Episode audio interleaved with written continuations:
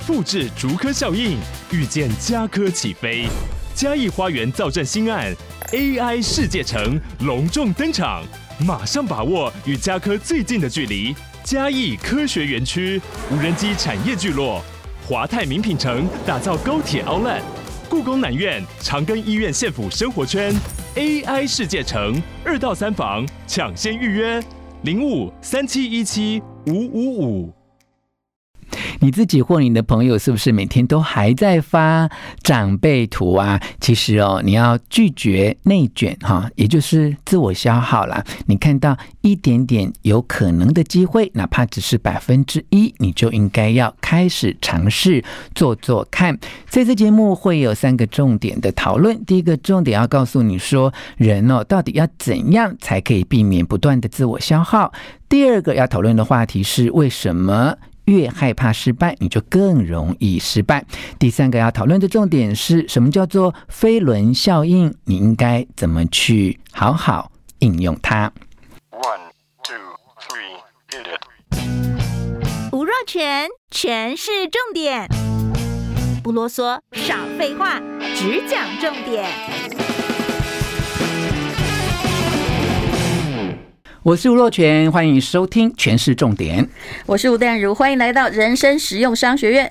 好，这一集的内容我们在两个节目一起联播啊，因为淡如分享给大家的是《人生实用商学院》之三啊，穷思维、富逻辑、致富之前先自主，完全就是一个很重要的理财。观念跟策略的培养，其实我蛮感谢你的，因为这次出书只有你访问我，因为你忙到没有时间上节目吧？这也是真的，我们很荣幸可以接到你的通告，开玩笑。是，哎，其实淡如哥都跟我一样，打开手机哦，我真心告诉你，我最害怕的就是长辈图，因为真的我是不晓得群主跟每个人都要，而且我发觉长辈图都比我年轻哎，对，我就要告诉你这个就，而且我很。我曾经也努力问他们说：“哎、欸，你这长辈图哪里来的？”我想说怎么？他说其实很多社大在教那个绘图，所以他们就一次会出了很多很多这样的长辈图。早安呐、啊，哈，嗯，晚安。我心里想说，没事，大家不需要这样子嘛，嗯嗯，嗯，不然每次那个 line 上面都九九九，有没有？嗯嗯嗯，所以。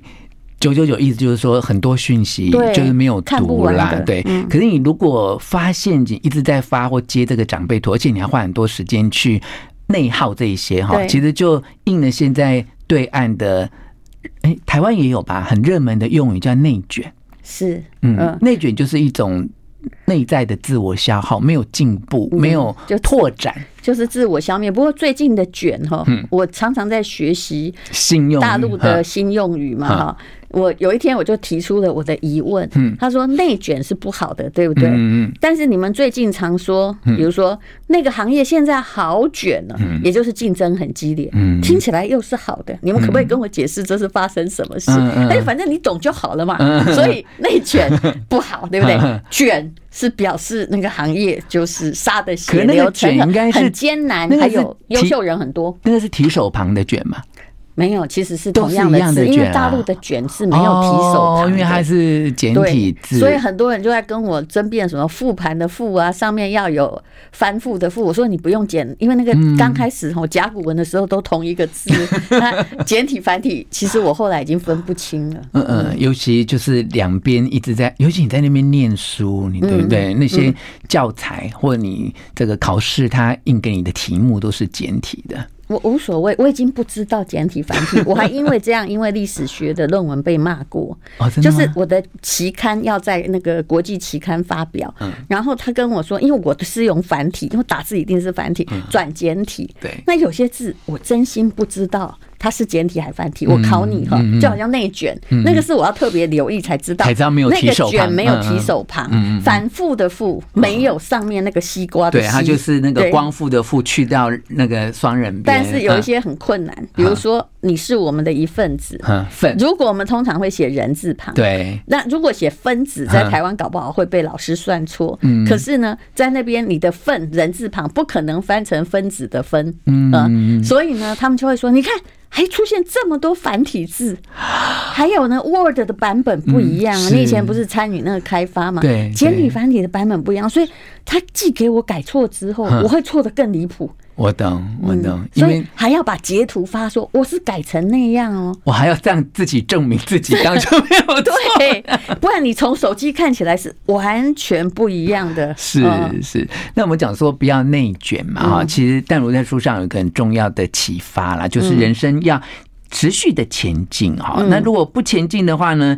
但如提到一个二十五号宇宙实验哦，叫做老鼠星球实验室。哇，我看那个图片有吓到哎，好可怕！好了，反正那个图片现在没有版权 哦，真的。老鼠星球实验室是一个非常厉害的实验，其实那个也暗示着我们人类世界终归消灭了。但是反正你不会活到长到那一天。嗯嗯，这个实验呢，就是其实呢，它就是把一个空间哦，那么。们呃养了三千多只的老鼠哈，就继续的，它可以扩展到三千多只老鼠，而且这个大概就只有边长二点七米、高一点四米，一个方形的金属的栅栏围成的空间啊。结果呢，它开始养养养，到六百天之后呢，这个老鼠就先，它只是。只放了四对老鼠进去，刚开始的时候也是八只嘛，好，那么到六百天之后，其实就开始有巨大的混乱，因为他们要为了在有限的地盘里面互相的厮杀，对哦，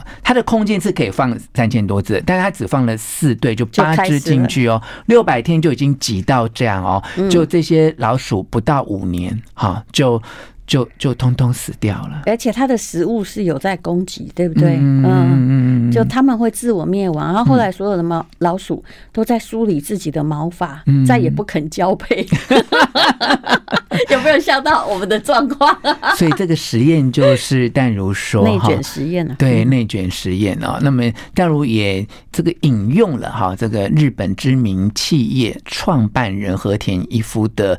这句话，他说：“当一个组织发展到极致，哈，上上下下开始自满的时候，也就是他崩溃灭亡的危险的时刻到了。”对，因为和田一夫自己破产嘛。嗯嗯嗯嗯。所以，我们从这个实验里面谈到内卷哦，就要来跟淡如聊一聊，说一般人如果要问你说，人哦，到底要怎样才可以避免不断的自我消耗？是不是从这个？破产的故事，其实我们一定是在老化嘛。然后，但是你可以做到一件事情，就是你不要把自己就突然有一天觉得说，哈哈，我天下无敌了，或我发展到这里，我就觉得我已经很棒了。你说完这句话也没关系，但是后来你可能还要继续学习成长。嗯，你觉得为什么？年轻人不容易得痴呆症，而我们老年会得痴呆症，因为他们有学习成长。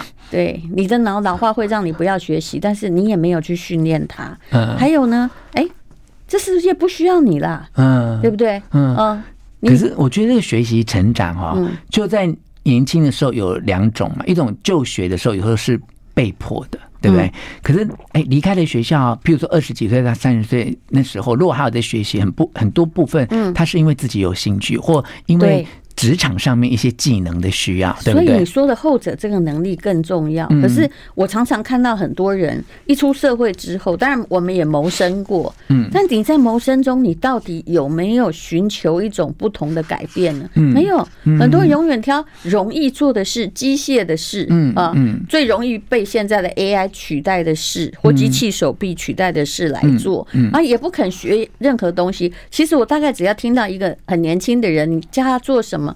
他说的不是好，我来努力，而是那好难吧？我跟你讲，我就觉得不用跟他讲话了。你在内卷嘛，你永远在卷，你就先质疑你自己。这是年轻人哦，可是你知道，很多过了中年人哈，他就会觉得说这是应该的，我就我就这样就好啦，对不对？然后就很他就会觉得很累啊，连你看你去练肌力，他也觉得说很累。嗯，但其实背后的大道理大家都懂，对不对？可是他就会觉得啊，我做不到，嗯，我。啊，我没有办法跟你一样做，我没有叫你跟我一样做啊。嗯，但是你是不是可以为自己做一些有趣的东西，而不要成为人类的障碍？嗯，我的意思说，那个障碍常常是你管不了自己的时候，不想求成长的时候，你就会变成别人的绊脚石，开始管小孩，有没有？用你有限的思考在框限你的下一代的无穷的人生。嗯，真的，你有时候在思考说，我想请问你，这大家不敢回答这个问题，你的上一代。是都在鼓励你，还是其实你希望他们不要拖后腿就好了呢？嗯嗯嗯，大部分华人的社会都是说尽量不要扯后腿就好。对对，因为我们其实也没有期待。我跟你讲哦，我的家庭比较特别。嗯，我爸妈从小因为哈，为了他们家自己的自己的经济呀、钱啊问题都很忙碌，所以不太有时间跟。他的智能来管我们，随便放股假。其实我觉得这种反而是台湾经济发展的动力。真的，我爸妈就是不怎么管。然后自己的学历就也未必真的很厉害。然后我说是不幸也是幸啊，就是我三十三岁，我妈就中风嘛，就失去行动了。你看，她也没时间管我，你知道吗？所以很多人都说哇，三四十岁，然后爸妈管东管西。我我我心里面就有一种侥幸，说哎，还好我真的都没被管过。哦，真的？那你还过得比较快乐嘛？嗯，我。真的说是实在的，我是从小啊，明明我这么难管，嗯，都还要管，嗯，就我后来就直接会摊牌说，啊，你就没有成功过啊，就很多事情。这么样的忤逆，不是我的江湖经验比我父母还多，是是，你也不知道我这一行就不要管了，嗯嗯嗯。嗯，所以我们要这个。避免内卷啊，不断的学习啊。那但如有说，其实你如果害怕失败，就更容易失败。那有人就问你说，那你怎样才会出手？你居然回答说，只有百分之一的可能，你都你都敢出手这样？是啊，我就不知道问我那个人是觉得我很老了 还是怎样？因为我觉得他可能出身家教良好，他比较谨慎呢。嗯，但是其实。只要你输得起，你就出手。有时候我连百分之一都不要，嗯、但是为什么我会说百分之一？嗯、因为你还是有思考的主干嘛。嗯、你不会觉得说我什么都可以出手，我什么都要做。嗯、你先要问自己，我要不要出手？嗯、我想不想做？嗯、可是如果是我想做的事情啊，我其实有时候真的很白痴，嗯、就是也会去做。只要那件事我觉得有兴趣，嗯、反正死不了嘛。嗯、但是死不了是一种要有一点。底气哦，嗯，也就是。如果你今天做一个投资，我觉得他很棒。你看《大卖空》那部电影，嗯、大家都在投房地产的债券的时候，他在卖空，嗯、那个就是有底气，而且他有他的看法。